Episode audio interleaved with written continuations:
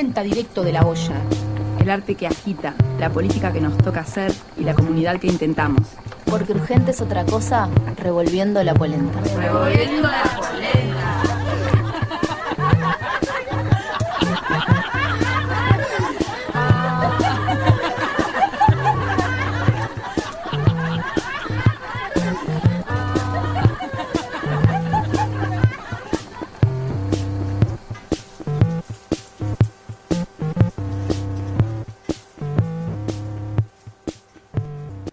Buenas noches, estamos en Revolviendo la Polenta, en este caso una edición especial del programa, porque vamos a estar en esta hora y media eh, tomando la cuchara, eh, compañeras del colectivo Donde están nuestras gurisas. Bueno, agradecemos a las compañeras del programa que se dieron el espacio eh, al colectivo para poder un poco contarles en qué acciones andamos y qué problemáticas son las que abordamos. En esta hora y media vamos a estar hablando de trata, explotación sexual y desapariciones de gurisas en Uruguay. Este colectivo del que formamos parte eh, se formó en 2017 y, bueno, y tiene diferentes ejes de acción, entre ellos, eh, por un lado está la visibilización de la trata, por la cual es uno de los motivos por los que estamos hoy en la radio. Eh, también además, bueno, tenemos otra, otro eje que sería el del acompañamiento de las familias y la difusión de casos de gurisas que están desaparecidas que va desde publicar una placa en una red social hasta acompañar a las familias a denunciar o en un proceso judicial. Después tenemos otra pata que sería la de la prevención, que va eh, desde la realización de talleres para generar una estrategia de autocuidado hasta desconstruir un poco eh, la visión que tenemos sobre esta problemática. Bueno, mi nombre es Jimena y voy a estar acompañada de María Delia, Maru y Carly. Y bueno, y ahora para empezar un poco arriba, vamos a dejarlos con un tema de una cantante que se llama Ile, que es puertorriqueña y que se llama Temes.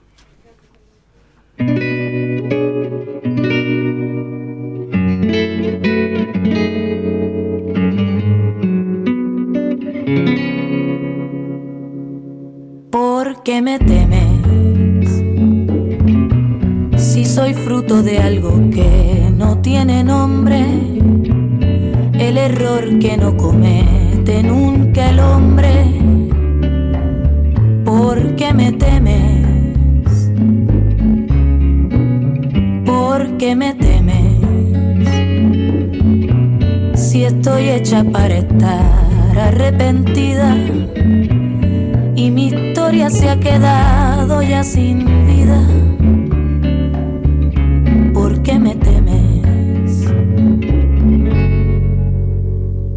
Si tu celo me acuchillan por la espalda y es mi culpa por haber estado sola. Si tu ira me dispara en la cabeza, ¿por qué me temes? ¿Por qué me temes? Si mi libertad la tiene tu despojo y mi cuerpo es recipiente de tu antojo. Si mi sombra está detrás de tu figura,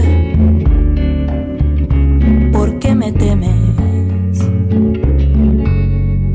Si el mundo juzga con ojos cerrados y todo lo que hago es un pecado, pero si tú lo tienes todo controlado,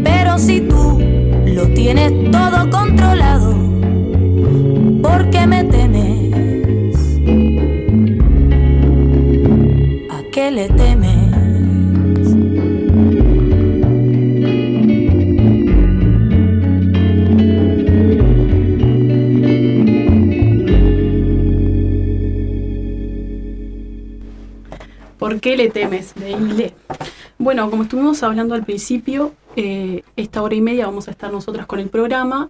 Eh, nos pueden escuchar a través de radiopedal.ui y también eh, a, través de las redes de Revolviendo la Polenta. bueno, dijimos que íbamos a hablar de la trata. Bueno, empecemos por definir un poco qué, de qué estamos hablando cuando hablamos de trata. Bueno, cuando estamos hablando de trata, podríamos pensar, identificar gráficamente una pirámide en cuya base, en uno de sus lados, está la cultura prostituyente. ¿A qué le llamamos cultura prostituyente?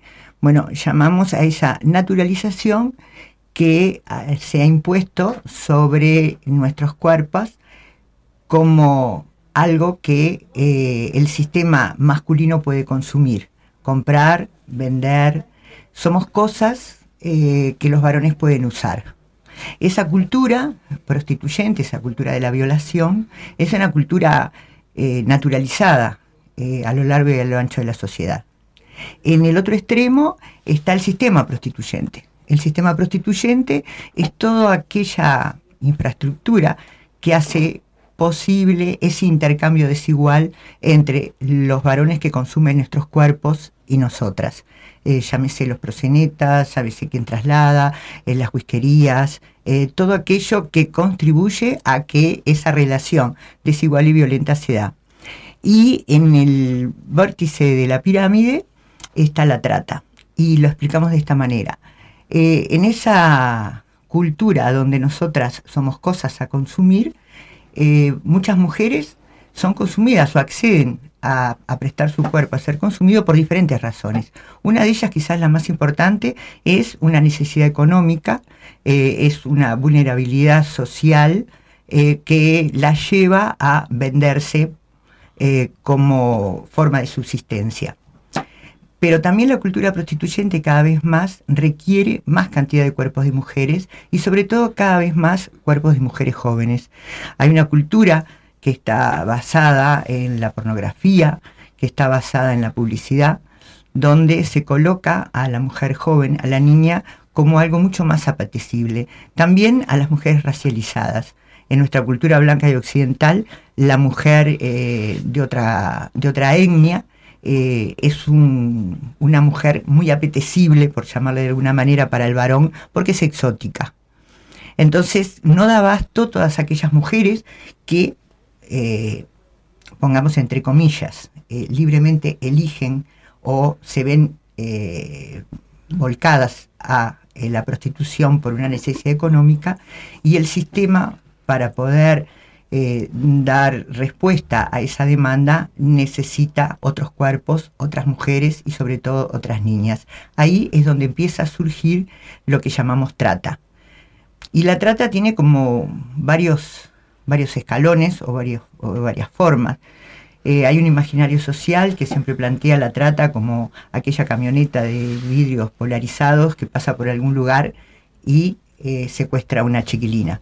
Y en realidad, desde nuestra experiencia, eso sí pasa, pero hay otras formas que nos conducen a eh, una chica o una mujer en situación de trata, que son artilugios de copamiento, de...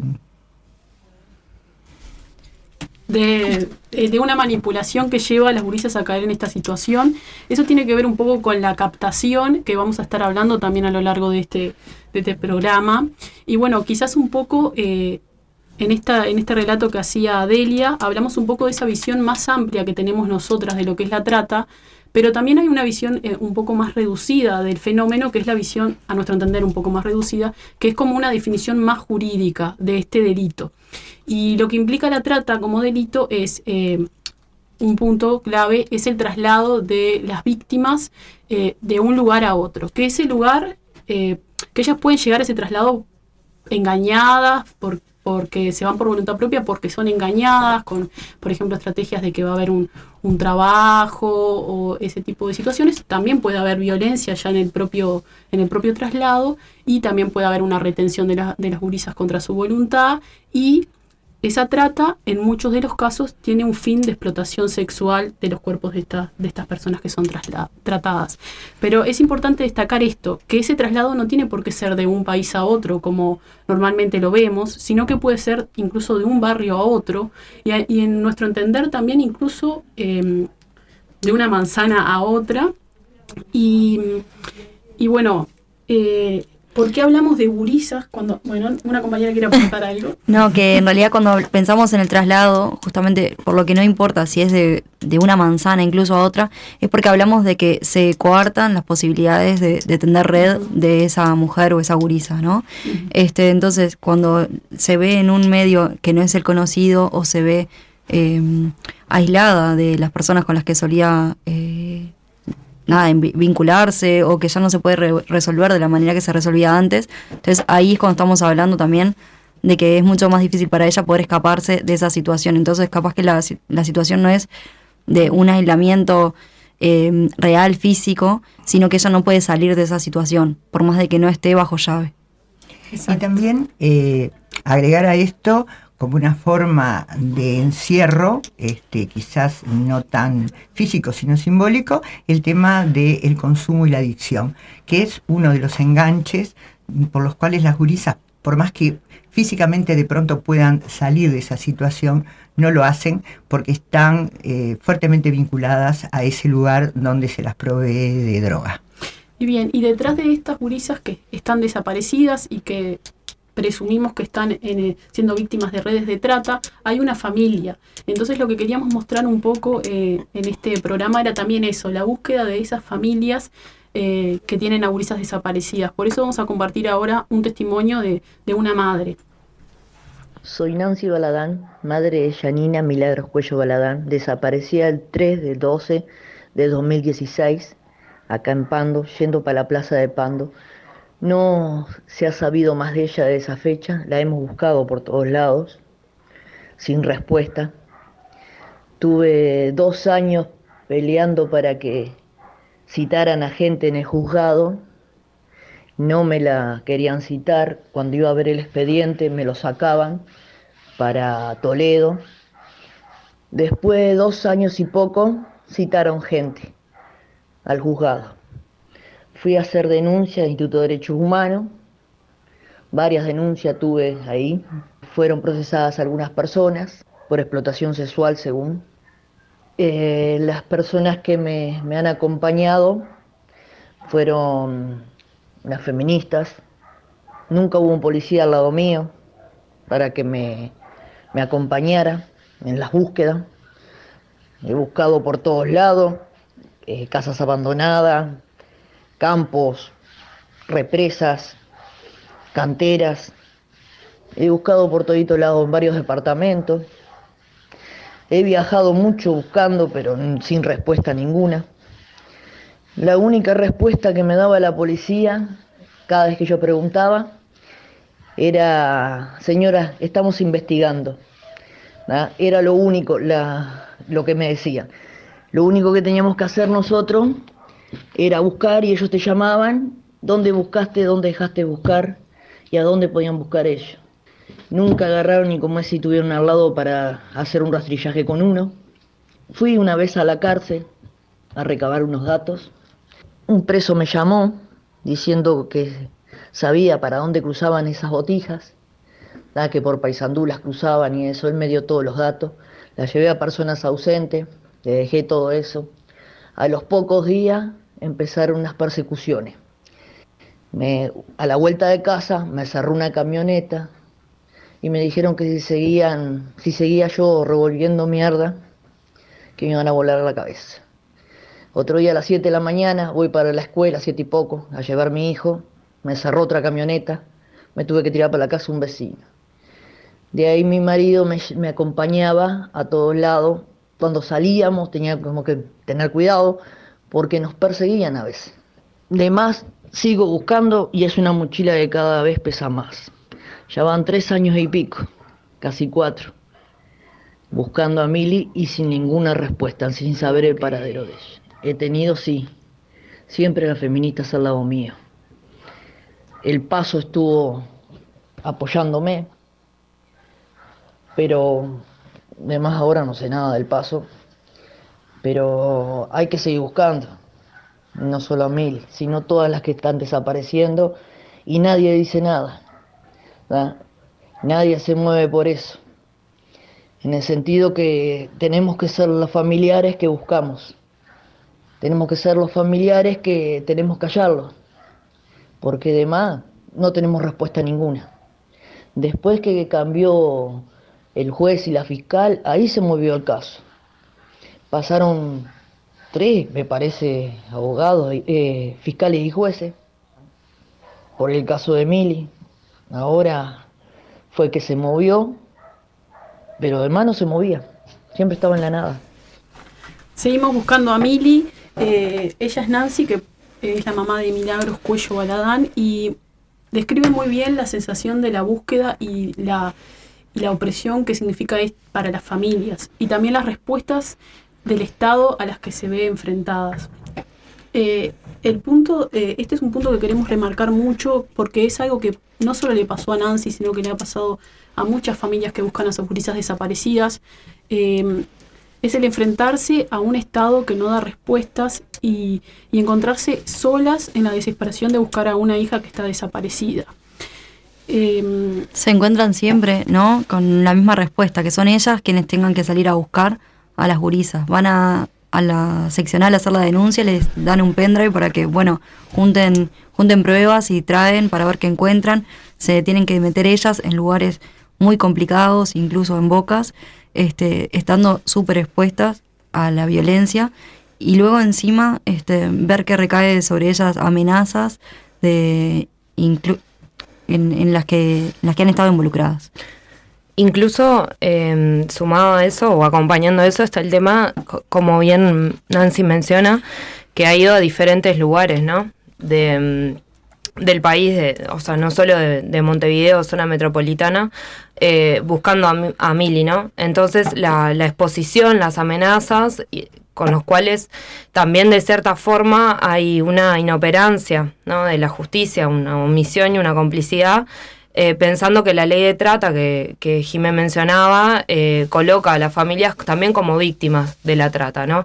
Entonces, eh, siendo que la ley establece que las familias deben ser consideradas víctimas y que deben tener un acompañamiento, este, también, ¿no? digamos, en todo el proceso de búsqueda, no solo la búsqueda de Emilia en sí, en este caso, sino el acompañamiento a la familia, y eso no está, ¿no? Entonces se vuelve a vulnerar continuamente a las familias. Y esa búsqueda en todo el país viene un poco de la mano con esto de que es necesario visibilizar que existe trata interna y que eh, en Uruguay ya no es solamente un país de destino, eh, de, origen de, de que se la llevan a, Europa, como podíamos pensar en los 90, sino que también hay una trata interna que implica el traslado de burizas a, diferentes puntos eh, o departamentos del país. Existe un, fuerte fenómeno en este sentido en lo que es el litoral, que vamos a estar un poco compartiendo un poco más adelante un audio de compañeras de Salto. Y bueno, y sobre todo eso, destacar el hecho de que las familias son víctimas de la trata, así lo establece la ley, que es la ley de trata 19.643. Sin embargo, esa no es la atención que, que reciben por parte del Estado. Y bueno, vamos a seguir un poco andando en esto y ahora vamos a compartir el testimonio de Elizabeth.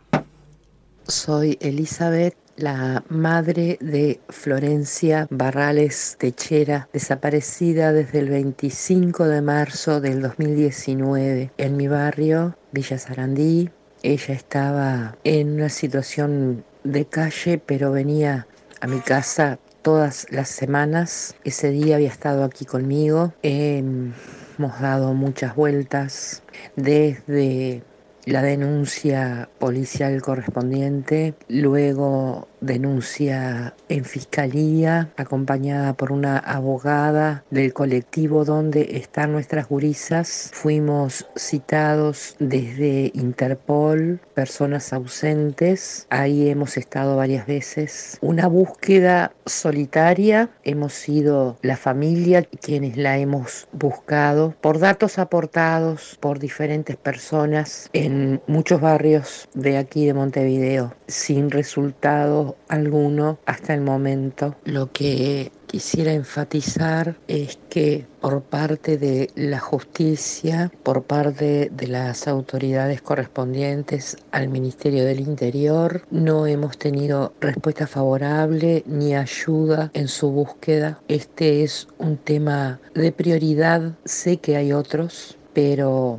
buscar chicas desaparecidas en nuestro país se hace una problemática que por momentos es muy angustiante. Uno piensa que puede contar con respuestas de parte del gobierno y como dije de las autoridades correspondientes. En ningún momento, a excepción de policía científica, a donde recabaron nuestros ADN de su papá y el mío, no hemos tenido otras respuestas.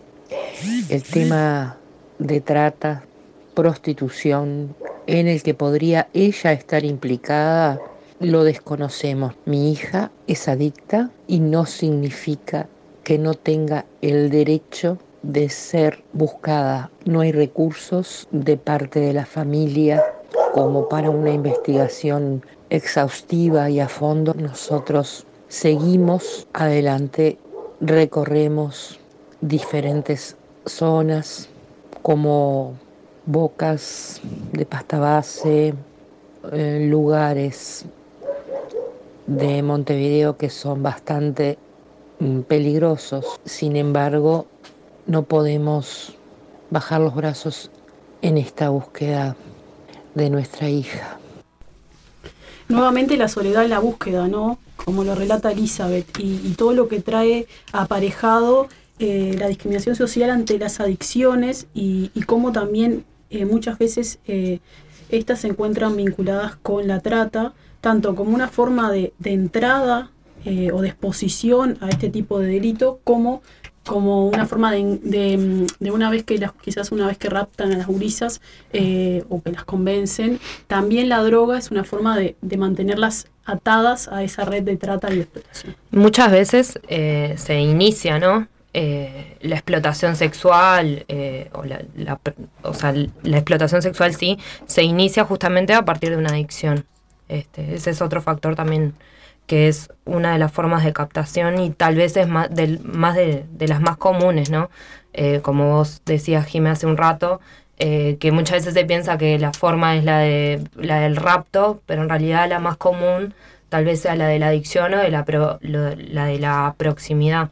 Y por el contrario, eh, el Estado, en, en, lugar de pensar de esta forma y verlo como enseguida que empieza a investigar una desaparición y que hay un tema de adicciones detrás, pensar en que puede, esta gurisa puede ser víctima de trata. Cuando era una persona, una gurisa que a, pesar de estar en la situación en la que estaba, mantenía un contacto con su familia, no, eh, la justicia hace lo contrario y, y le quita interés a ese caso por el hecho de la adicción. Y ahí eso se suma a las dificultades ¿no? que hay cuando la chiquilina es mayor de edad o cuando la mujer en general es mayor de edad, que, bueno, si bien está presente en este caso, eh, ha estado presente en otro y sabemos que, que, que es algo recurrente que, bueno, como es una persona mayor de edad, eh, se presume o se puede, eh, como no se puede presumir si fue secuestrado o no, muchísimas veces eh, la policía no, no acepta la denuncia, ¿no? Entonces no se inicia la, la, investigación del caso, de la desaparición, porque la persona es mayor de edad y no se puede asegurar que, que su desaparición no es voluntaria. En ese caso, una cosa que es importante para las familias que puedan estar en esta situación es que, bueno, ellas tienen que aportar la mayor cantidad de información que tengan y, bueno, y poner énfasis en esto, en que si la chiquitina tiene una rutina eh, regular y se rompe, hay que poner en énfasis que se debe pensar que detrás de eso puede haber un delito, porque no era su accionar normal el no ir a la casa todas las semanas y de un día para el otro dejó de hacerlo.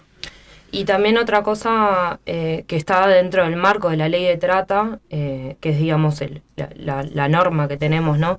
Este, contra, contra este delito es que también establece la norma que eh, si la persona en situación de trata o explotación sexual comete algún tipo de delito, no tendría que ser juzgado, ¿no? Este, porque estaba en un contexto de, explotación sexual y de trata.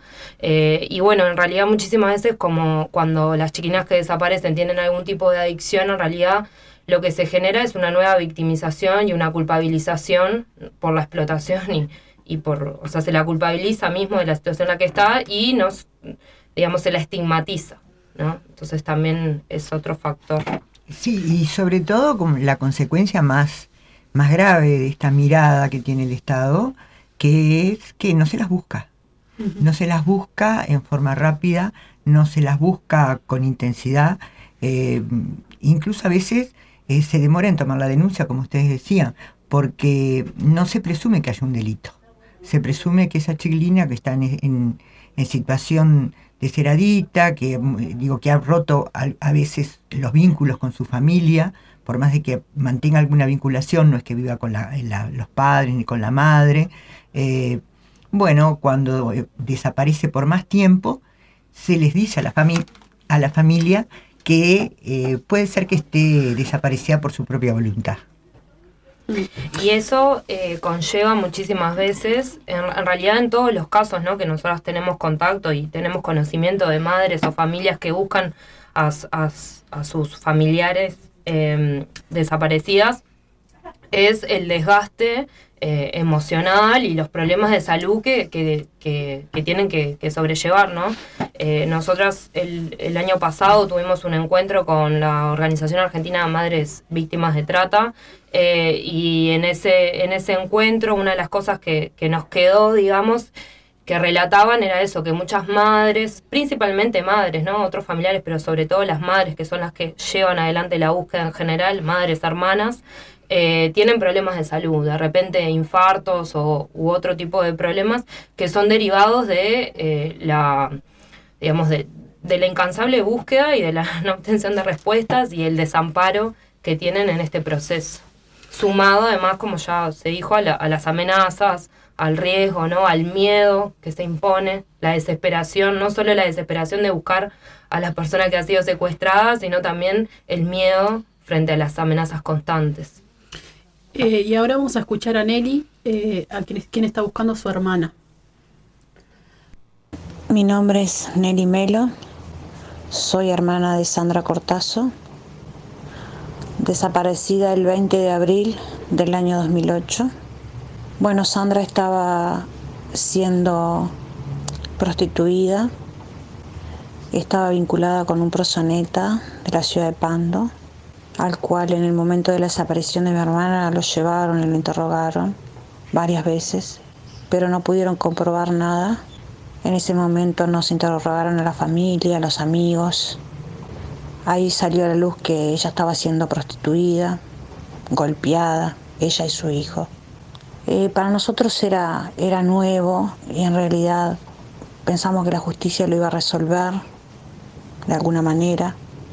Pero fueron pasando las semanas, los meses, uno llamaba, preguntaba, no tenemos novedad, no se sabe nada, la seguimos buscando.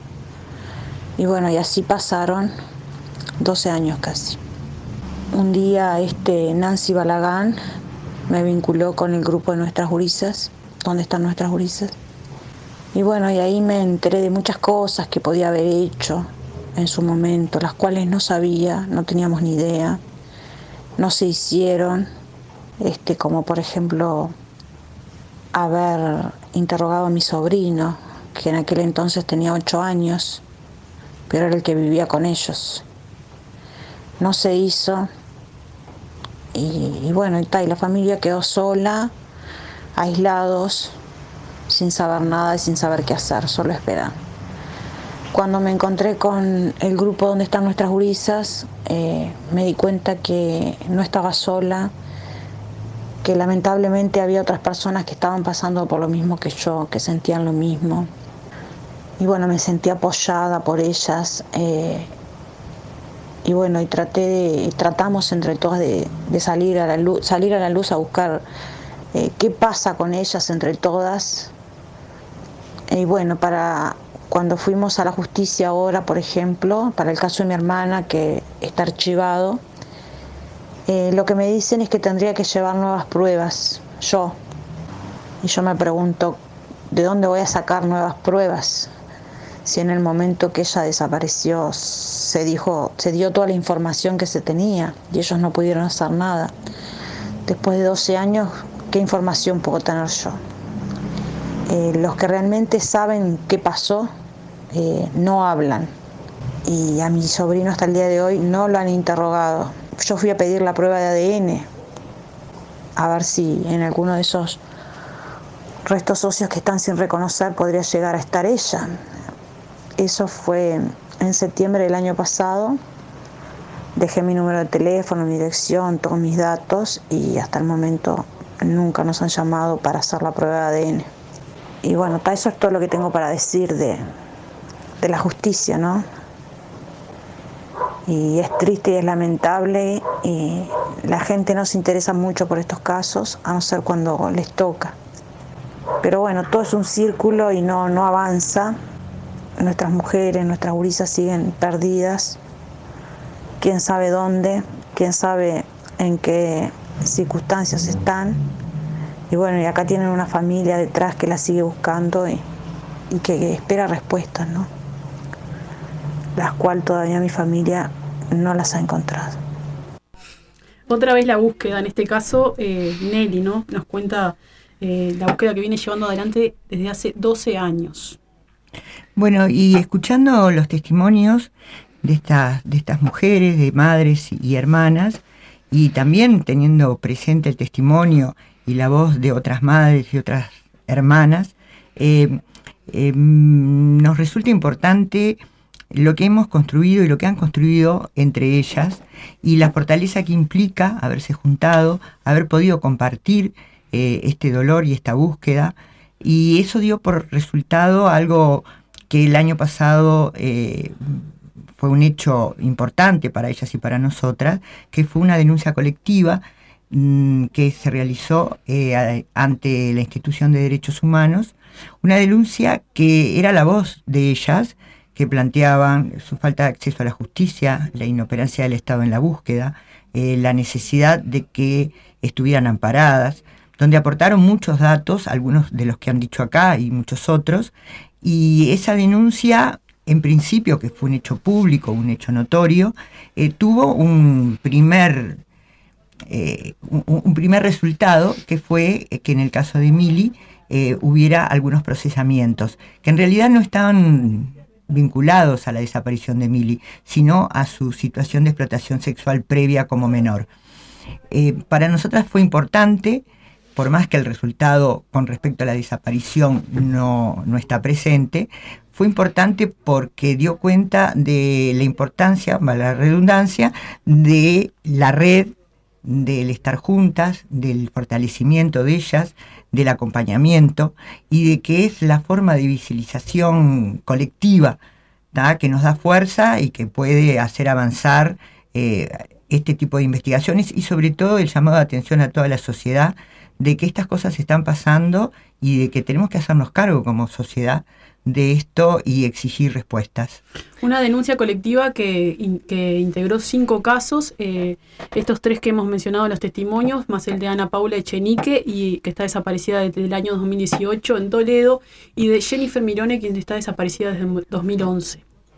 También es como decía María Delia, la, unión de las familias, ¿no? de las personas que llevan adelante las búsquedas, es una forma también de poder superar la situación, es un sostén, es, es eh, digamos, es entre nosotras que logramos enfrentar la situación y entre ellas, ¿no? que se pueden fortalecer incluso para poder superar el miedo. Este, unas otras cosas que plantea el testimonio de Nelly que, que es bastante eh, fuerte en realidad es, eh, bueno, la desinformación que hay eh, por la gran parte de la población, por la mayoría de la población, con respecto a cómo eh, proceder frente a una desaparición. Y no solo la falta de información que tiene la población, sino la falta de capacidad. por interés o, por inoperancia de los operadores del sistema del sistema judicial, ¿no? en el cual la policía está involucrada, para poder informar sobre cómo eh, llevar adelante los trámites necesarios o, las acciones necesarias para eh, llevar adelante la búsqueda y para acompañar el caso. Y el tema también de la falta de recursos, de la necesidad de tener abogados para poder mover los casos y estamos hablando que la mayoría de las víctimas de, de las redes de trata son eh, provenientes de sectores pobres, ¿no? Entonces que no cuentan con recursos para poder pagar abogados que puedan estar pendientes permanentemente de los casos y que los impulsen a mover, este, es otro de los problemas eh, a, los cuales se enfrentan estas familias, ¿no?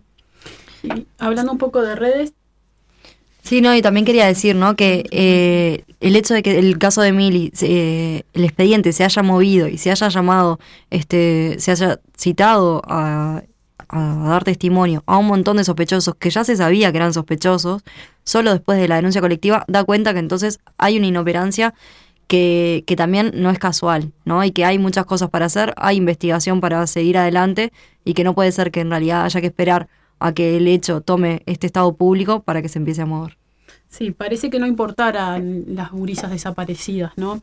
Y un poco también, eh, hablando de esto de redes, también está bueno ver las redes que podemos generar eh, entre organizaciones sociales o entre colectivos sociales, Solo, perdón, Jiménez, solo para, para cortar, perdón, pero solo para mencionar para quienes nos están escuchando que nosotras, eh, con, con, respecto a la parte de la información, eh, de sí. cómo proceder en casos de desapariciones, tenemos una guía eh, de denuncias que elaboramos ya hace un tiempo, que se encuentra disponible en nuestras redes, en el Facebook, y en Instagram y por cualquier cosa se pueden comunicar con nosotras si deciden, eh, si precisan para poder difundir, que se las podemos compartir. Perdón, Jime, pero... Y las redes son donde están nuestras gurisas en Facebook y arroba donde están barra baja uy en Instagram.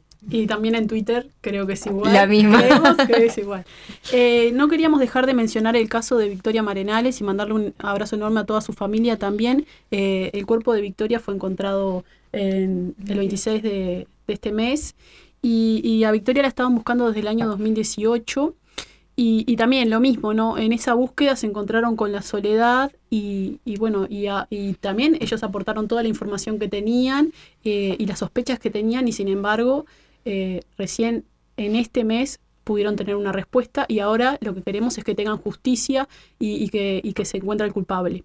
Ahora vamos a, a, a, retomar un poco esto de las redes y también pensar en eso, las redes que podemos generar como colectivos y vamos a compartir un audio de unas compañeras de Salto que también están accionando en materia de trata y explotación sexual.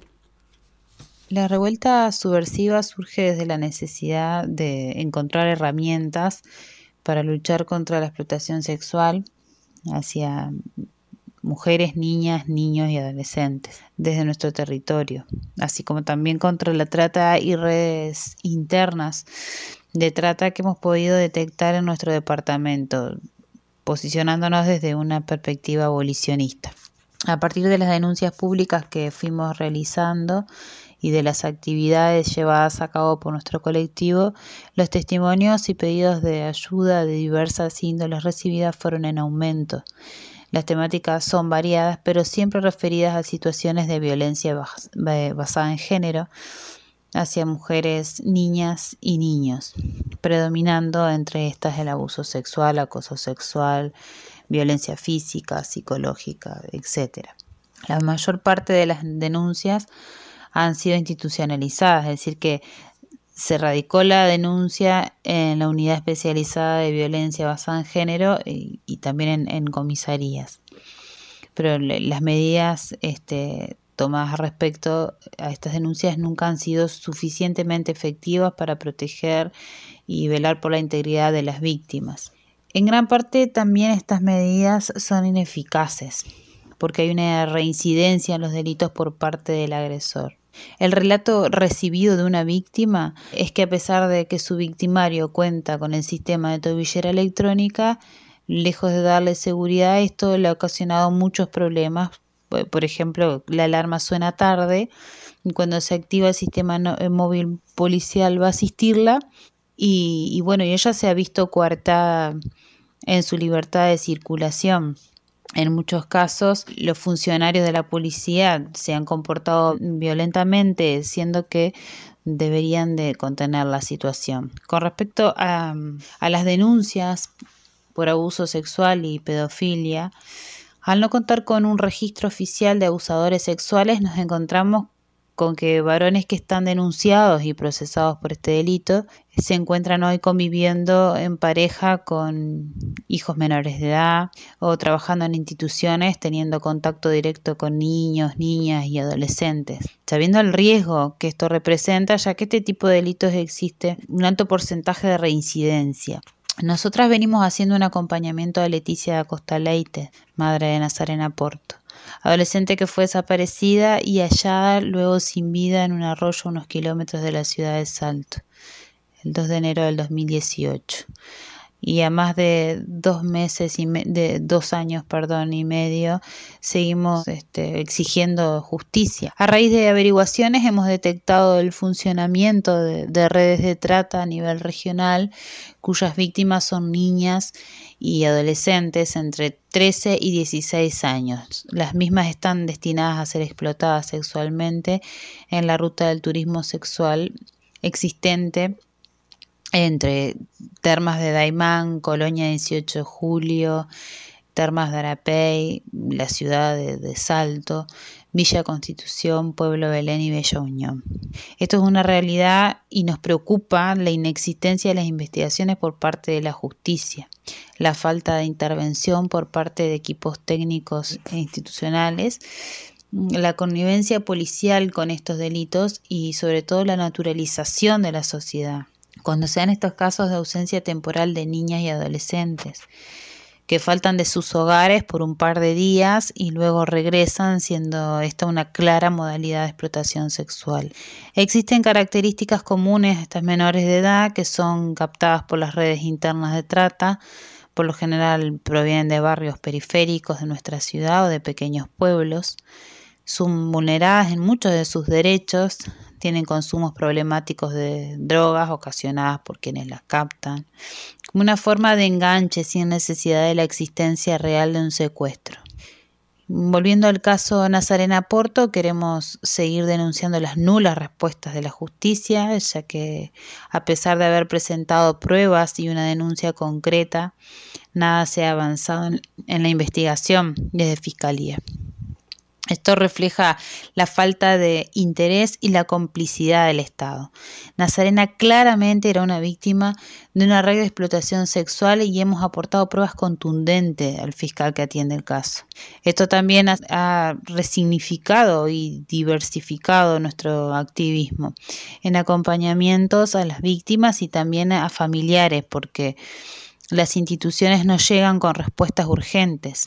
Las leyes no llegan a esas mujeres, niñas y adolescentes vulneradas en muchos de sus derechos. Lo que se agrava en esta emergencia sanitaria y, crisis económica. Son innumerables los, los pedidos de ayuda, canastas de comestible, abrigo, frazadas, incluso demanda de acceso a vivienda. Salto no cuenta con refugios para mujeres y siempre terminamos en individualidades de diferentes ámbitos que colaboran o agilizan trámites.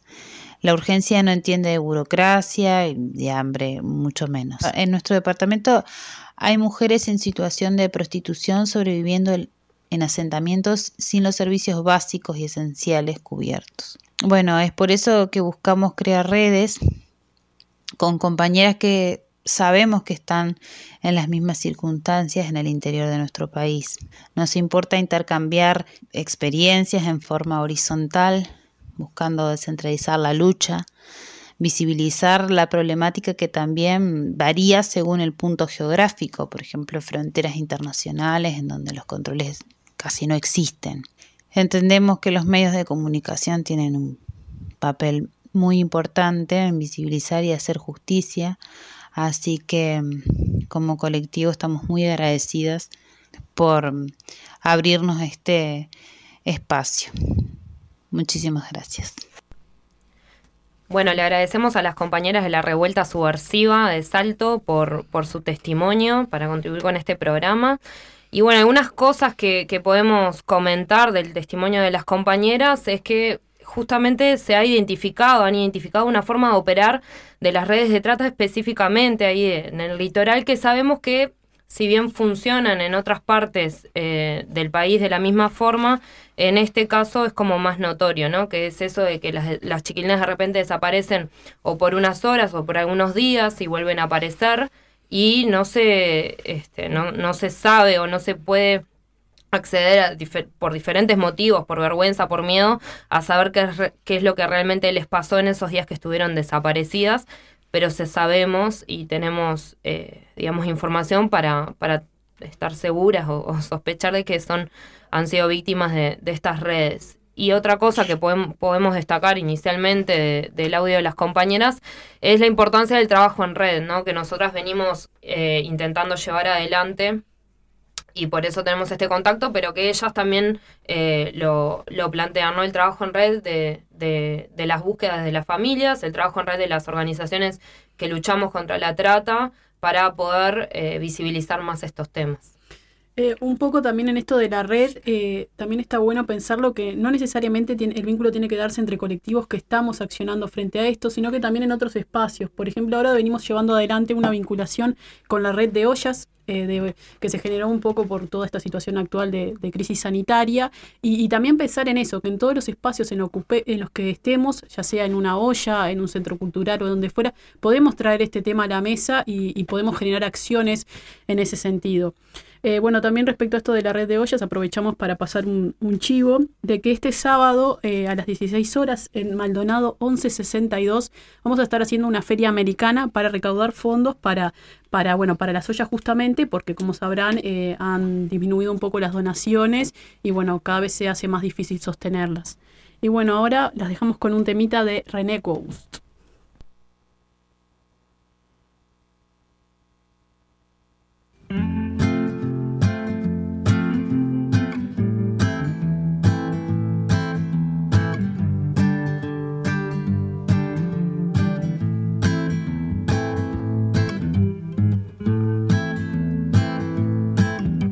Si observas desde afuera no lo notas, pero una duda crece en mi cabeza. ¿Será que lo mejor es ir a prisa mientras doy vuelta en la esquina de los ojos que me acechan? ¿Será que les aguanto la mirada o será mejor andar y dar la vuelta en otra cuadra? La otra cuadra es un poco lo mismo ciudad exponencialmente pesada. ¿Será que solo soy placer gratuito, un anaquel abastecido? Mire a ver si algo le agrada. ¿Será que en esta curva de cadera mi vida corre peligro más que en la de carretera?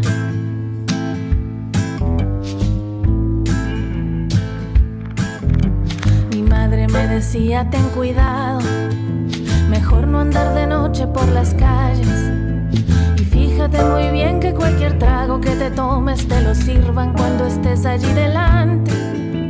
A mis hermanos no sé qué les dijo, no sé si le mortifique que alguna mujer los mate.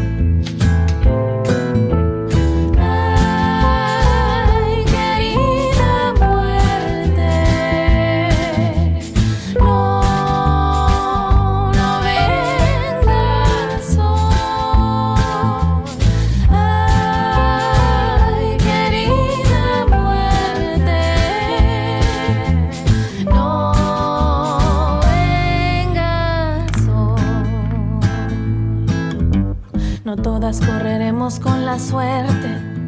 Estar de suerte ahora es estar viva.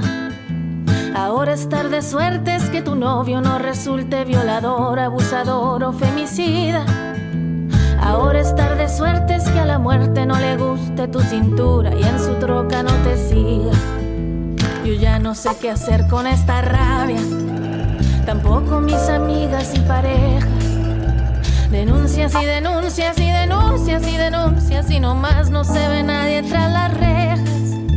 Están libres afuera emborrachando a alguna chica para ver si en unas horas la corteja.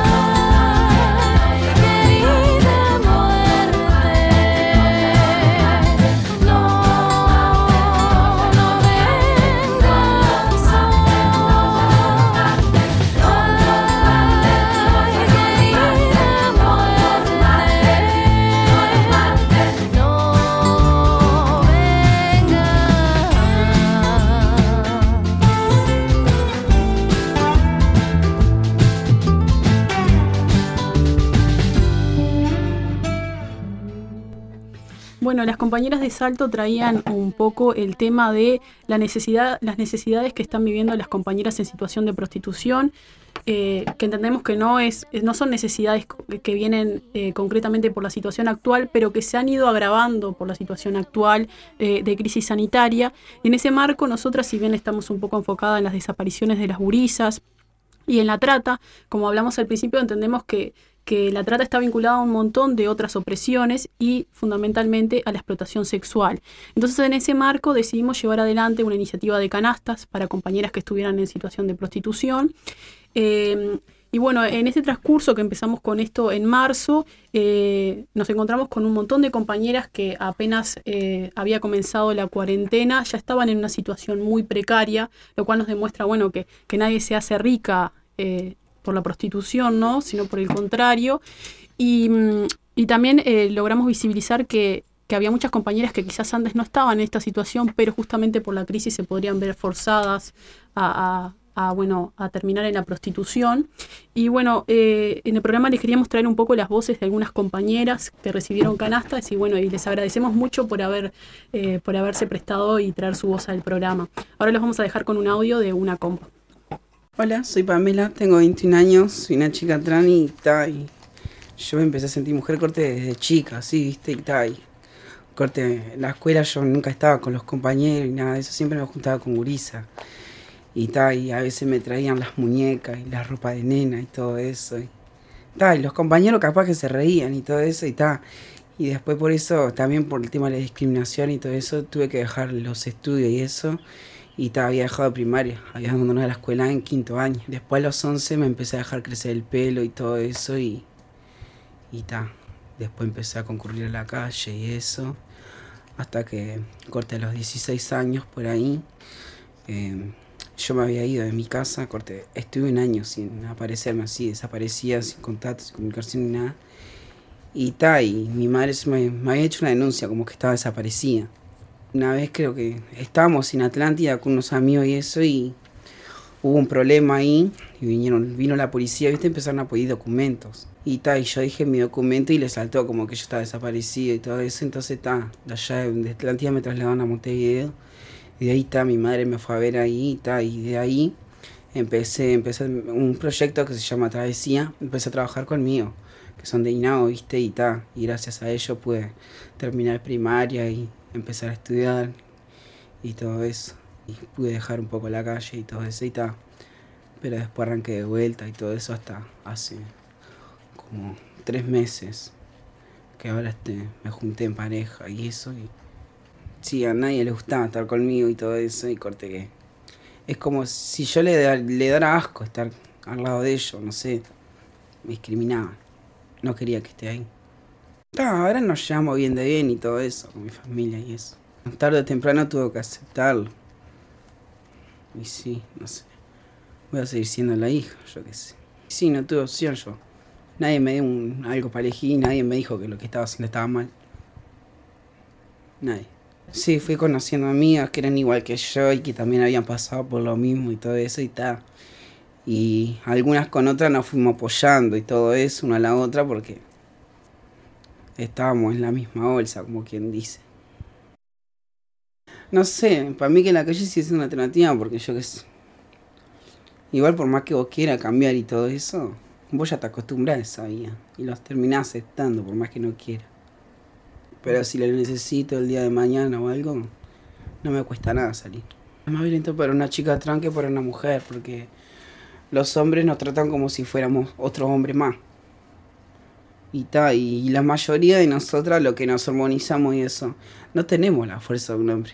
Ya no tenemos esa fuerza que teníamos antes y todo eso. somos más débiles y todo eso. Y ta, pero ellos como que les da igual. Si te tienen que cagar a palo lo van a hacer. Y si uno te defiende, eso es lo peor que te puede pasar. En la calle te haces o te haces. Si no te pasan por arriba. Siempre tenés que estar preparada para lo que se te venga en la calle nadie hace nada. Ni siquiera la policía, porque no sirve para nada. Pues. A veces los veía pasar y todo eso, te estaban robando algo y no eran capaces de hacer nada, seguían de largo. Tengo una amiga que es una chica trans, tenemos casi la misma edad, pero ella ahora es costurera.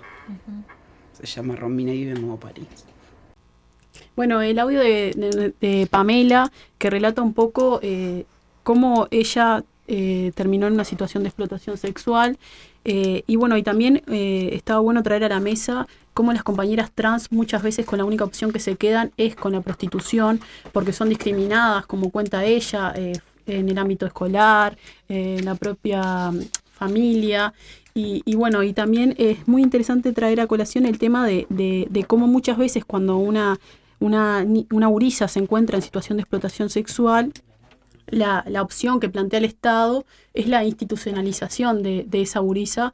Eh, cuando digo institucionalización me refiero bueno, a, a, que la gurisa tenga que irse a un hogar, eh, INAU o, ese tipo de acciones que por un lado muestran una pata eh, positiva, como la del programa Travesías, que, que ayudó a que Pamela terminara con el, con, el, eh, con la escuela, pero por otro lado está esta amenaza de te vamos a encerrar en un hogar, lo cual en realidad las gurisas que están eh, en hogares del INAU tienen libertad de salir del hogar y entonces, eh, lo cual nos parece perfecto, pero también nos tenemos que preguntar si la institucionalización de las gurisas es la solución a la explotación sexual, porque ellas van a poder seguir, van a poder seguir estando en una situación de explotación sexual aunque estén en ese espacio.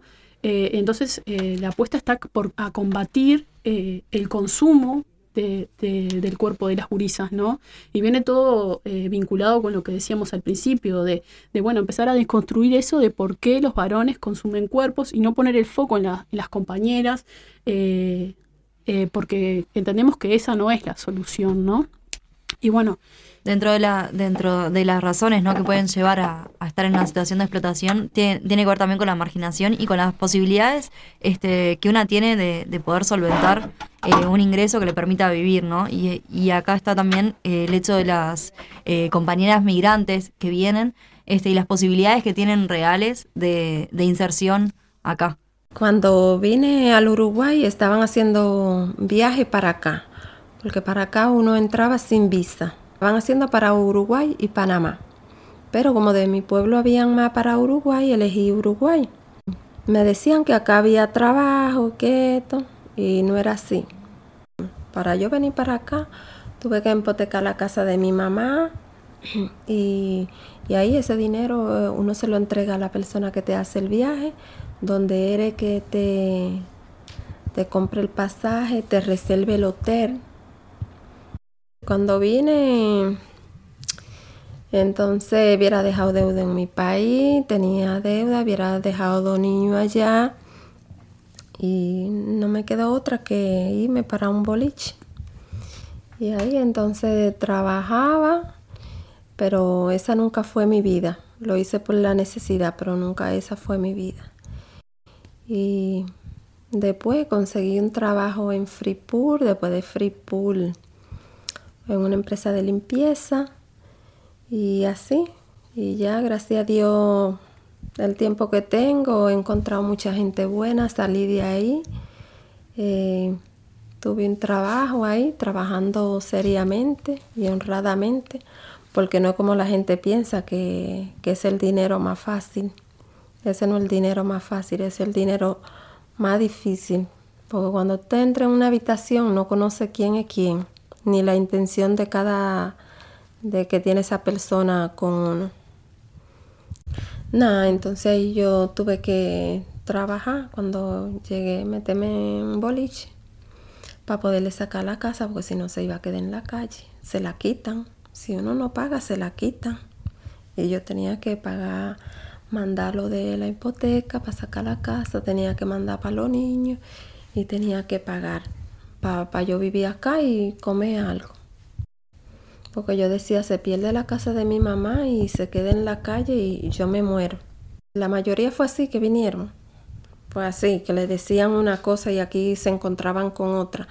Pero también a veces muchas de las que venían no le decían la realidad a las que están allá. Porque yo inmediatamente cuando vine aquí decía, bueno, el que quiera venir que venga. Pero yo le digo, es así, así, así la vida de acá de Uruguay. Incluso a mí me decían que aquí a uno le, si tú tenías un trabajo, eh, te pagaban en dólar. Cuando uno viene, peso. Que yo le dije, después yo llamé a mi mamá llorando y le dije, No sé si fue para acá que me, me mandan a morirme o qué. Porque cuando me chocó ese invierno, yo trabajando en Free Pool, se me hinchaban los pies. Y a veces cuando salía de Free Pool tenía que irme por un boliche para, para poder mandar para sacar la casa y eso. La verdad que no fue fácil. No fue fácil y no quiero que pasarlo nunca más. Ni gente que yo quiera que lo pase. Sí, entonces yo duré ahí un, duré un año trabajando así. Tuve, estaba así con dos trabajos y mandando para allá porque cuando estaba así en los boliches y una gente me decía, no, mira, acá, por fuera yo te pago mucho más. Yo nunca quise. a veces la gente dice, no, porque es que vienen para acá a eso. No, uno no viene a eso, porque es que allá uno no, no hace eso. Acá cuando uno se choca con la necesidad, que en verdad tiene que hacerlo y es legal, porque hay en países que no son legal, eso es lo que hacen. Pero no es que uno viene y que uno sabiendo que uno se va a prostituir, porque como te digo, que la gente dice, es el dinero más fácil, ese, ese no es el dinero más fácil. Porque eh, tú te entras con una gente que te dice te va a pagar y después ni te paga y a veces muchas le pueden atacar y a golpe dentro de la habitación, hombre en drogado, hombre. Bueno, escuchamos a una compañera dominicana que nos contaba un poco de, de, su vivencia y, y, bueno, y de cómo ella llegó a Uruguay eh, y qué fue lo que la, la, llevó a venir acá, ¿no? Otra vez aparece la necesidad como un factor eh, que hace que las compañeras, bueno, migren y que muchas veces también sean engañadas y terminen en una situación de trata o de explotación sexual. Em, el engaño es fundamental, ¿no? Eh, o sea, en, el caso de las migrantes es uno de los de los temas o de los problemas que tenemos que se aprovechan las redes de la desesperación de las mujeres, ¿no? Eh, en sus países de orígenes y, bueno, y, frente a la manipulación las logran captar. Bueno, también nos contaba un poco de, del engaño, ¿no? Que estaba, eh, ponía en palabras lo que, en, su propia experiencia, lo que hoy mencionábamos, ¿no? Cómo ella vino engañada, cómo le, le pintaron que la realidad acá era otra, eh, como muchas, como, como ella y muchas más vinieron en la misma situación, ¿no? Sí, que tenían trabajo, que iban a tener un lugar para llegar y cuando llegan se encuentran con una, una situación totalmente diferente a lo esperado. Y sumado a eso también a la violencia que sufren, ¿no? O sea, en general las personas que están eh, en situación de prostitución, o sea, mujeres y, mujeres trans, em, que, la violencia que, primero en estos casos, ¿no? Que es la, la, violencia ya a partir del engaño, ¿no? La desesperación y la necesidad, que eso también es una forma de violencia, y a su vez la violencia física que ejercen tanto los proxenetas este, como también los, entre comillas, clientes. Los prostituyentes. Los prostituyentes, bien la corrección de la compañera. También Pamela eh, nos mencionaba, cuando le hicimos la entrevista, que también hablaba de esto, ¿no? De la violencia y de cómo muchas veces las mujeres trans también eh, sufren aún más esa violencia eh, por su condición de trans, ¿no? y también como también hablaba de la inacción de, de, del Estado nuevamente y como que pueden ver que tú estás en una situación, por ejemplo, si estás en situación de prostitución en la calle, estás siendo violentada ahí mismo, pero nadie para para, para ayudarte o darte una mano. Sí, además, perdón, no, y además el hecho de, de, que al ser migrante mismo también eh, existe todo un rechazo muchas veces de la sociedad eh, a estas personas que vienen en búsqueda de un horizonte de bienestar o de mejora y lo que se encuentran es totalmente lo contrario. Entonces, no solo es el engaño y, la, digamos, la situación que las obliga a prostituirse, sino también el rechazo social, eh, que además de ser migrantes, están en situación de prostitución. Y que las aísla aún más, ¿no? Exacto.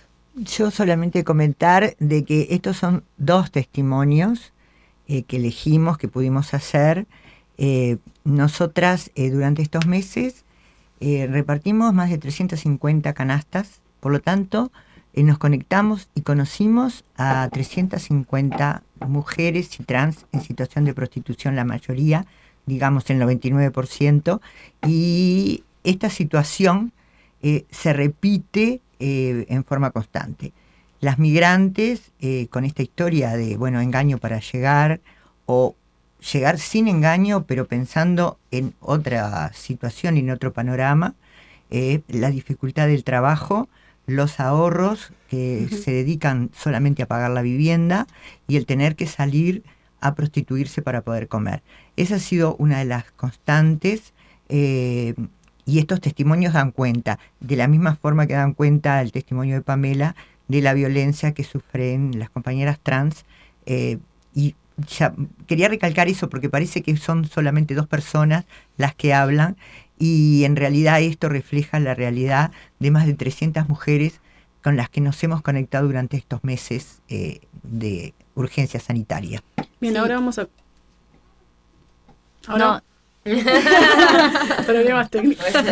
No, en realidad que en esto... un poquito de risa, vamos a... A, distender un poco. Sí, a distender un poco, que el tema ya es bastante pesado.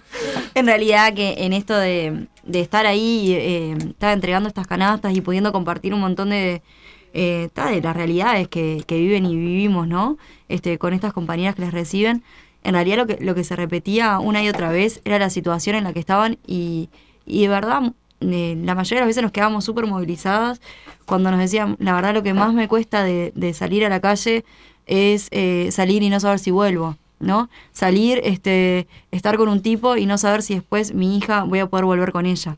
Entonces, que nos digan, que, nos dijeran eso más de una vez, eh, también habla de, la violencia a la que hacíamos mención antes, ¿no? La violencia a la que están expuestas cada vez que salen, y bueno, y por la situación en la que están. Vamos a seguir escuchando a la compa. Es fuerte y es duro. Y en esta pandemia mucho más, porque uno le da ganancia a la, a la gente de, de, los bolichis, pero ellos no te tienen en un seguro.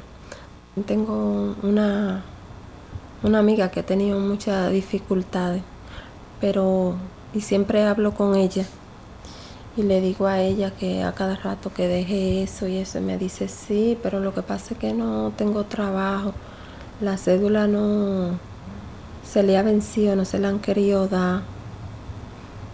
Me dice, usted sabe que con la cédula vencida no hay otra cosa. Y por eso ella está en ese lugar.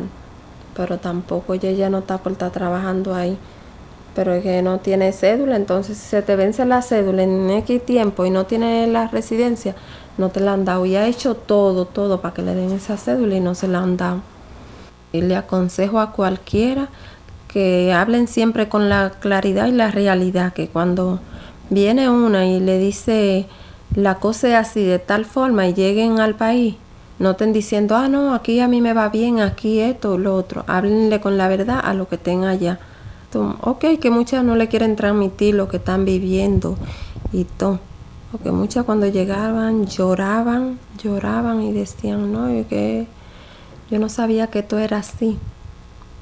Pero por no desesperar a su familia ya le decían, yo estoy bien, yo esto. Y en realidad no lo estaba.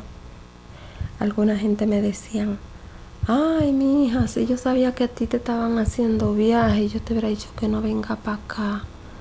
Pero ya se daban cuenta cuando estaba la gente aquí, porque ni decían, mira, va, este, este.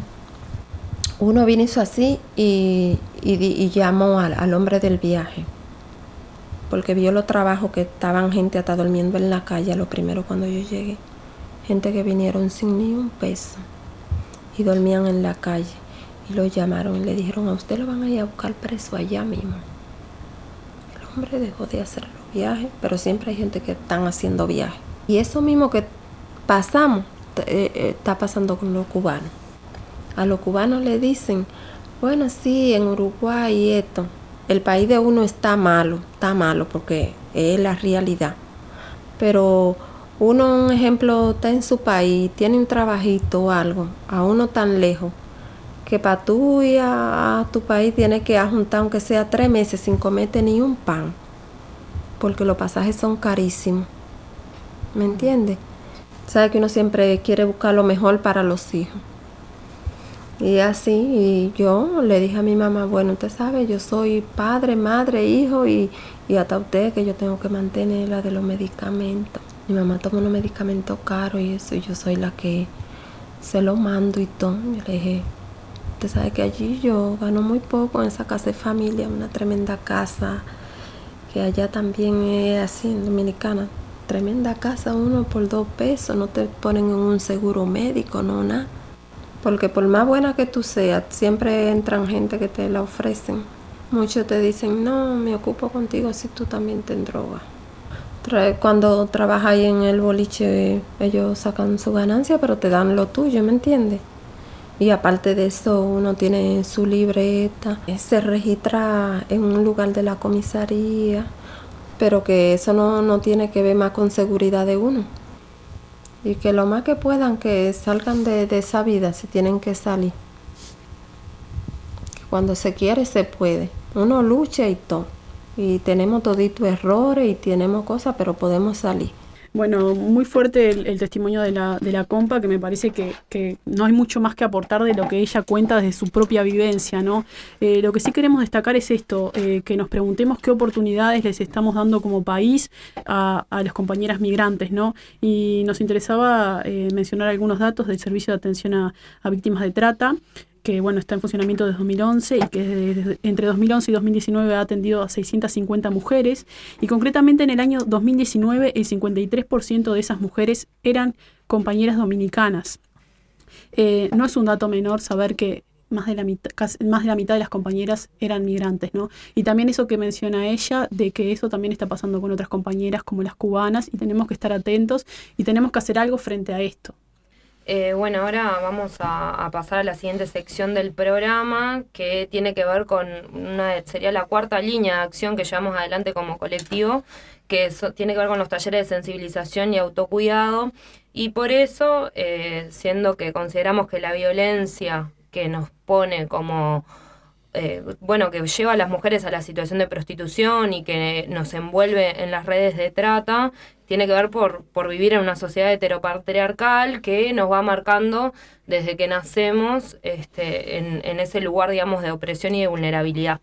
Así que le pasamos la, la posta a compañeras jovencitas para contarnos, que nos van a contar un poco sobre su experiencia. Ha pasado y me da miedo que me pase que me sigan en un auto eh, en tercero de liceo eh, iba de pollera al liceo y me empezó a gritar cosas un, un, señor en un auto y nos empezó a seguir a mí y a una amiga eh, por la cuadra del liceo y por suerte teníamos el liceo cerca, pero fue un susto brutal. Sí, a nosotros nos pasó una vez saliendo de una reunión también, un muchacho nos empezó como a llamar y no pensamos que era para nosotras y seguimos y en un momento me doy cuenta que nos estaba corriendo. Y fue como ese momento de, de decir como estas noticias las veo siempre y nunca me imaginé. Por más que siempre voy atenta en la calle, como vivirlas, cambia la situación. Y tal, nos paralizamos, fuimos a una barbería, creo que fue. Y tal. Pero fue un momento como de decir, ¿qué hago? O sea, siempre vivo pensando que puede pasar esto, pero nunca, no sé, cambia todo cuando te pasa. Y tipo, yo tengo muy presente, tipo, una de las primeras veces que me gritaron en la calle, que yo iba caminando con mi madre, estaba yendo creo que al médico o algo, y tenía 10 años, ponele, y me gritaron en un auto y mi madre se reenojó y tipo siguió como una cuadra tipo quejándose de eso, yo no entendía tipo por qué me habían gritado, por qué estaba tan mal, no entendía y después tipo cuando fui aprendiendo y fui tipo viendo lo que le pasaba a otras personas, tipo entendí por qué estaba mal. Cuando yo desde muy chica mis padres no me podían llevar a lugares, entonces tenía que ir en taxi o en ómnibus y desde que iba en taxi a todos lados, que estaba en la escuela, tenía 7 años, siempre tuve ese miedo de los taxistas, porque siempre me hablaban y era como, no sé, me daba miedo. Desde muy chica que, que nunca nunca me dejaban hacer cosas solas, mientras que, por ejemplo, a mi hermano sí. Y cuando empecé a ir sola a algún lado, mi madre era como, Paula, avísame cuando llegues, ten cuidado en el ómnibus, yo era chiquita y me volvía del colegio. Y ta, era todo como, me habían preparado para las situaciones que me podían pasar en el ómnibus retomando un poco lo que, lo que decían las, las chicas, que son estudiantes de, de LIABA, un liceo de enseñanza secundaria, este, que bueno, es esto del miedo, ¿no? El miedo a, que otros, principalmente hombres, este, sobre todo hombres, puedan hacer lo que quieran con nuestros cuerpos, tanto en el ámbito de la calle, ¿no? que es lo que principalmente plantean las chiquinas, el acoso callejero, pero ese acoso, acoso callejero que está vinculado a ese miedo que tenemos desde chicas este, a un posible secuestro o eh, a la, a la sí, a, un secuestro por las redes de trata. Este, yo yo siempre lo he planteado con mis compañeras que cuando era chica tenía como ese miedo que no sabía de dónde venía ¿no? Pero si veía un auto eh, cerca con 12, 13 años me daba miedo y el miedo no era que me robaran, ¿no? El miedo era que me secuestraran. Entonces ese, ese miedo que, que tienen las chinas que tiene que ver con esto de la violencia que sufrimos cotidianamente. Claro, y es un miedo este, a las distintas violencias. Capaz que la, una de las más extremas es esta que decía Tania, ¿no? Que, nos secuestren, que nos violen. Em, pero bueno, de alguna manera ese miedo que se, que se va metiendo dentro nuestro y que condiciona completamente las cosas que podemos hacer y que no podemos hacer. Entonces, eh, todas estas eh, denuncias que están saliendo últimamente tienen que ver con eso, ¿no? Tienen que ver con, de alguna manera, ubicarnos en un lugar em, y ser un objeto también para sobre el que volcar todas esas violencias, ese acoso y, y bueno, y de ahí cortar lo que podemos y lo que no podemos hacer con nuestras vidas. Vamos a escuchar ahora otra, otro breve fragmento de, de estos testimonios. Sí, a mí me ha pasado en el shopping Tres Cruces, estaba entrando por la puerta de la terminal y un hombre empezó a decir cosas en la puerta, había un policía al lado mirándome y mirando como el hombre me decía cosas y no hizo nada y yo en ese momento tenía novio, entonces cuando entré me estuvo diciendo cosas todo el tiempo y cuando volví a pasar con mi novio se paró y se fue para otro lado. A mí lo que me pasó, de que la experiencia que contó Paula, que fue conmigo, eh, digo, bueno, 18 eh, es un espacio seguro porque hay personas, pero me pasó en 18. Entonces ahí como que entras, bueno, en la paranoia de que si me pasó en 18 me puede pasar en 18 y en cualquier lado similar a 18. Yo siento que como espacio seguro, tipo, para transitar en la calle, es solo si estoy tipo con un grupo grande y más que nada si son mujeres, porque yo sé que tienen las mismas preocupaciones y los mismos miedos que yo, porque también viven esas cosas. Entonces, tipo, siento que me pueden cuidar un miedo que no es infundado, ¿no? Claramente es un miedo que está basado en situaciones que vivimos a diario, situaciones de violencia que tenemos que, soportar las mujeres y que lo que queremos destacar en este relato de las compañeras es eso, entender que la violencia que puede, eh, encontrar su, pico más alto en el femicidio y en la trata es una violencia que vivimos a diario, que está sustentada en las prácticas eh, de esta sociedad que todos los días permean nuestro cuerpo eh, entonces, eh, también queremos pensar en qué podemos hacer ante esto y bueno, vamos a compartir otra, otra partecita. Una mala experiencia cuando contesté, en realidad. Entonces, tipo, le dije algo por el estilo, podría ser tu hija. Y nada, tengo varias compañeras que contestan, y, pero ta, en mi experiencia, la verdad, tipo, loco, no, no, como que no reflexiono sobre lo que hizo en el momento y como que sigo insistiendo. Entonces ahí decidí como callarme y seguir caminando.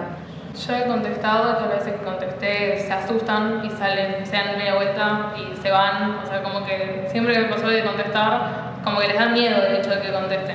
Pero sé que me puede pasar de que a alguien que esté mal de la cabeza yo le conteste y se ponga peor.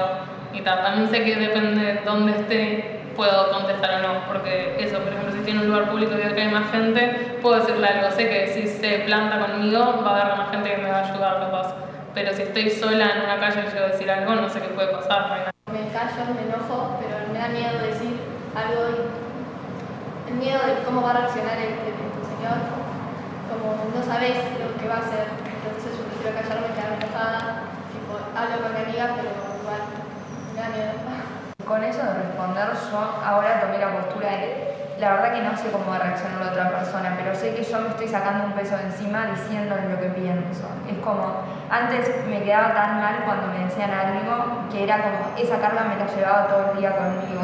Y ahora es como, no, ¿por qué tengo que quedarme esta carga conmigo si yo no hice nada?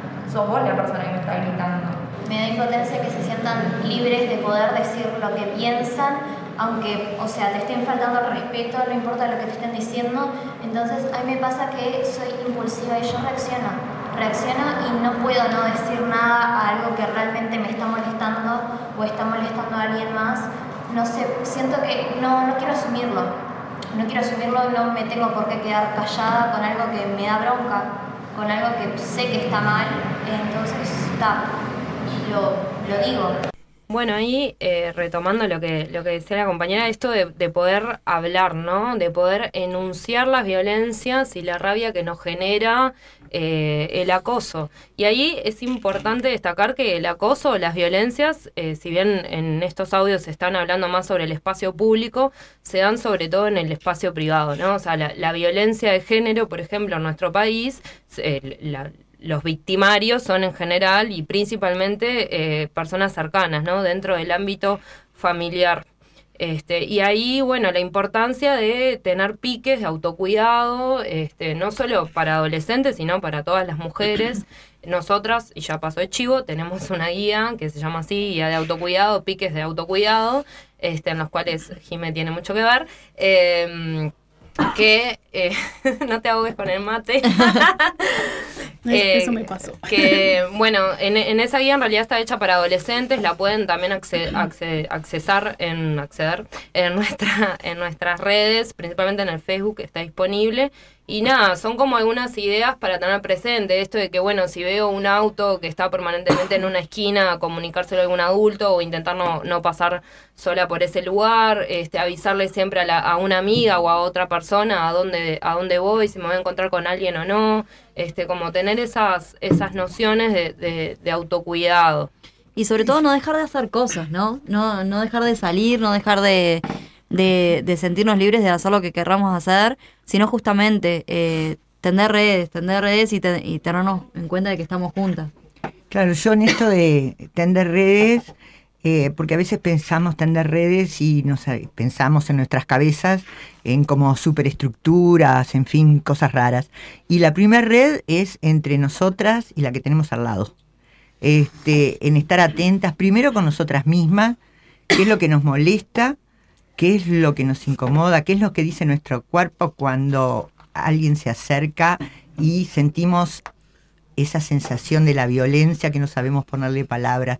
Escucharnos y también escuchar a la que tenemos al lado. Ese es el principio de lo que llamamos las redes, porque eso se multiplica y eso nos fortalece. Porque cuando hablamos de la violencia y hablábamos recién de que, bueno, que quizás su expresión máxima, el feminicidio, el secuestro, este, la trata, son como los picos álgidos, esto empieza acá y en este lugar.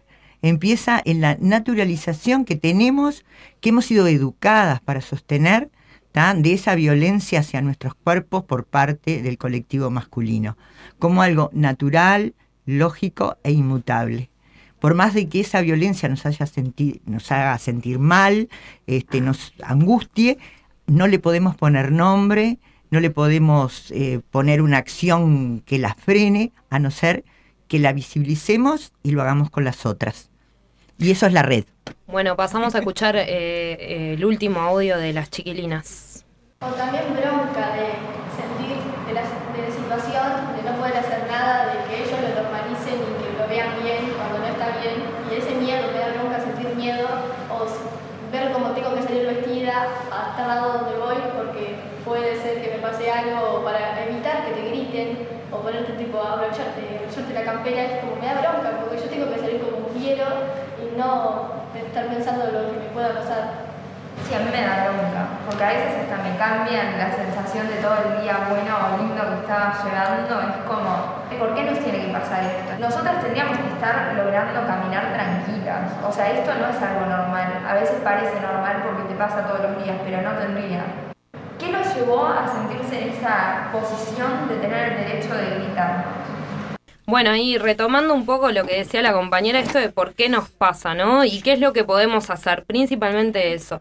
Y bueno, lo que decía un poco María Delia este, antes del audio, o sea, poder canalizar esa bronca, ese miedo y ese malestar que tenemos en, en palabras, en gritos, en acciones. Y ahí eh, está bueno mencionar, que ya lo dijo este, Maru, el tema de las denuncias que están ahora, ¿no? Las denuncias al colectivo docente, las denuncias este, a, en, en el ambiente del carnaval, las denuncias en el ambiente del rock que se están llevando adelante que es esto, eh, poder sostener a las compañeras que se animaron a denunciar, que están pudiendo manifestar después de años de abusos y de violencias, están pudiendo hablarlo. Entonces, en vez... Eh, de juzgar, ¿no? O sea, como al contrario, estar abiertas, apoyarnos para que estas denuncias sigan saliendo. Y, bueno, hace unos días salió una declaración, por ejemplo, de la Comisión de Mujeres de ADES que anunciaba eso, ¿no? Estamos acá y nosotras estamos para sostenernos a nosotras y bueno, los machos y los violentos que lo resuelvan entre ellos.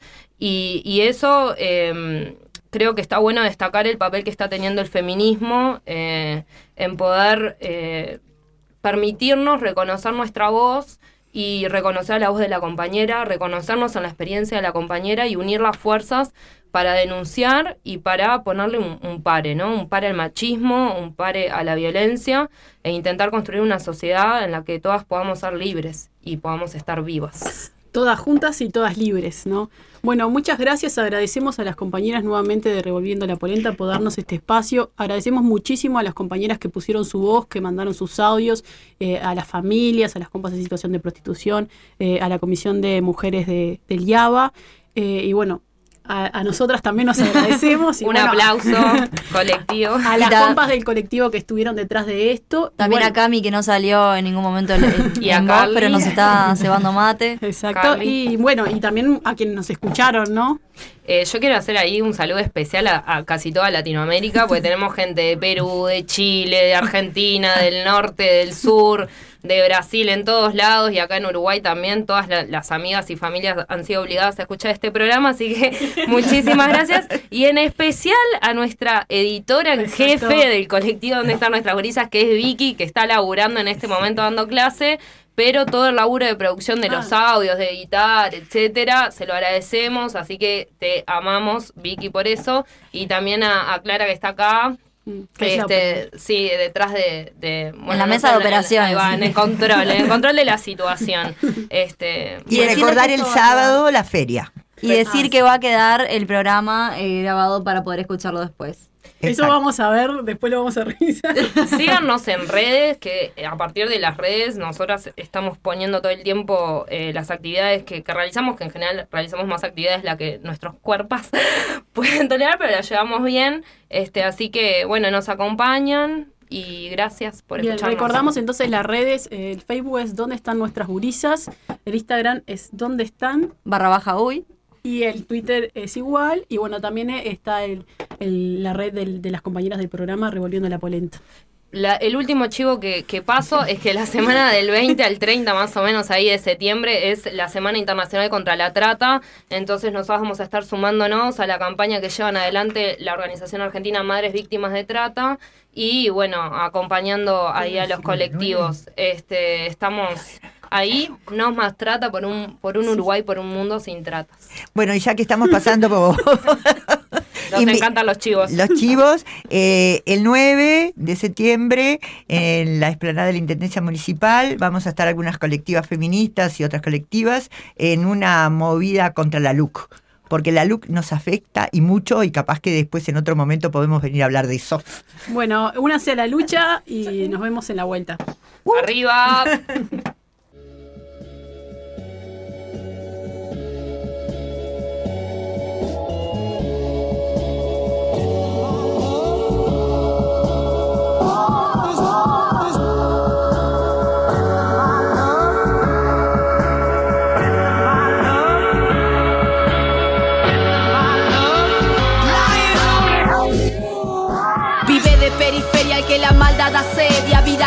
en torno a la pobreza y miseria, agujeros en las medias, pantalones y panza, achicando en la esquina con sus ñeris y ñanza. Esa fue su infancia, esa fue su niñez, zafando la necesidad, la falta, la escasez, escapando la violencia entre sus padres, los insultos, la calle su refugio, su niñez va de luto, nuevo adulto.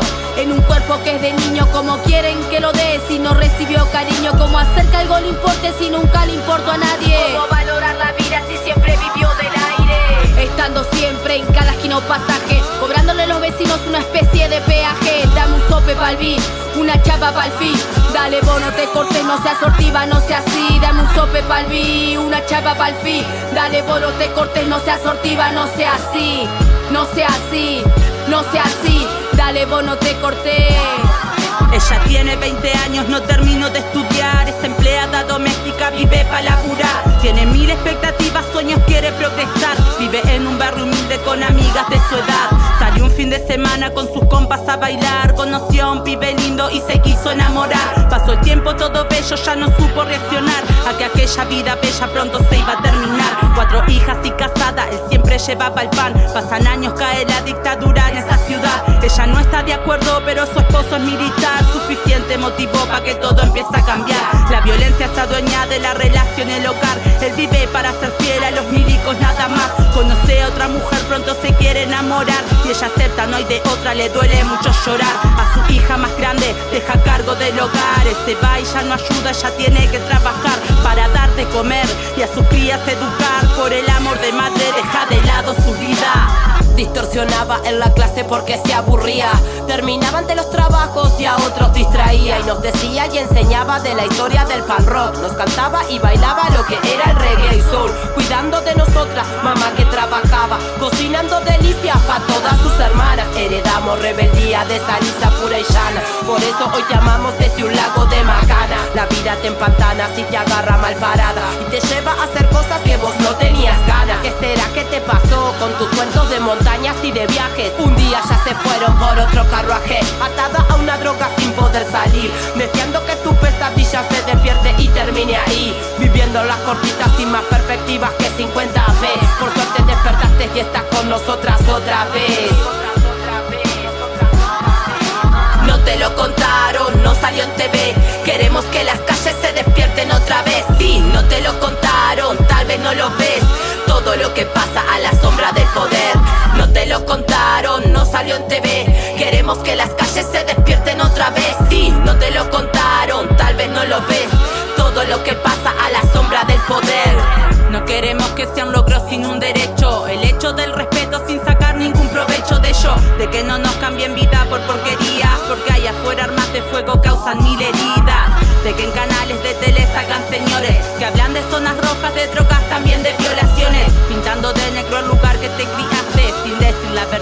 esa mierda es responsable. Zona donde la mayoría sostiene el juego de ajedrez. Y la victoria de eso siempre se la lleva el rey. En donde hablan de mala educación y su cultura. Zona donde si roba al pobre poder no le da cordura. Y esta es la cruda realidad. El lugar del obrero, el pueblo, el barrio, mi lugar. Historias que se marcan en la piel y en la memoria. El pan de cada día, el guiso, la escuela, qué historia. Lugar donde conviven laburantes, delincuentes, milicos, jubilados, estudiantes, vendedores ambulantes que se ganan la vida rescatando la moneda en el bondi día a día. El arte callejero, el vecino kiosquero, los pibes escolares, artistas y arteros, el chorro, el ratero, el que escapó a la sombra que ya no está entre nosotros, pero siempre se lo nombra. Barridas por debajo de la alfombra, ocultando situaciones que ya nadie le asombra. La violencia es natural.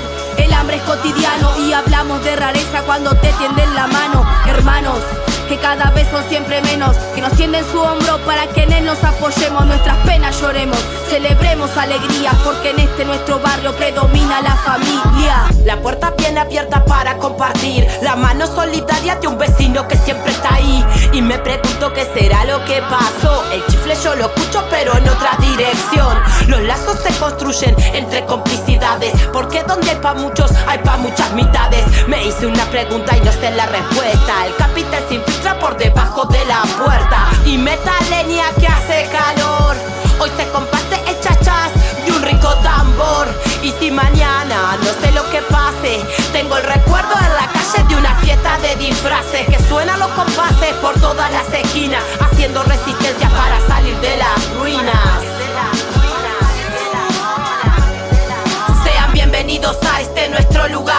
donde nacimos y crecimos, donde queremos estar, sitio de sensaciones desencontradas, donde no se borran nunca nuestras pisadas. Sean bienvenidos a este nuestro lugar, donde nacimos y crecimos, donde queremos estar, sitio de sensaciones desencontradas, donde no se borran nunca nuestras pisadas.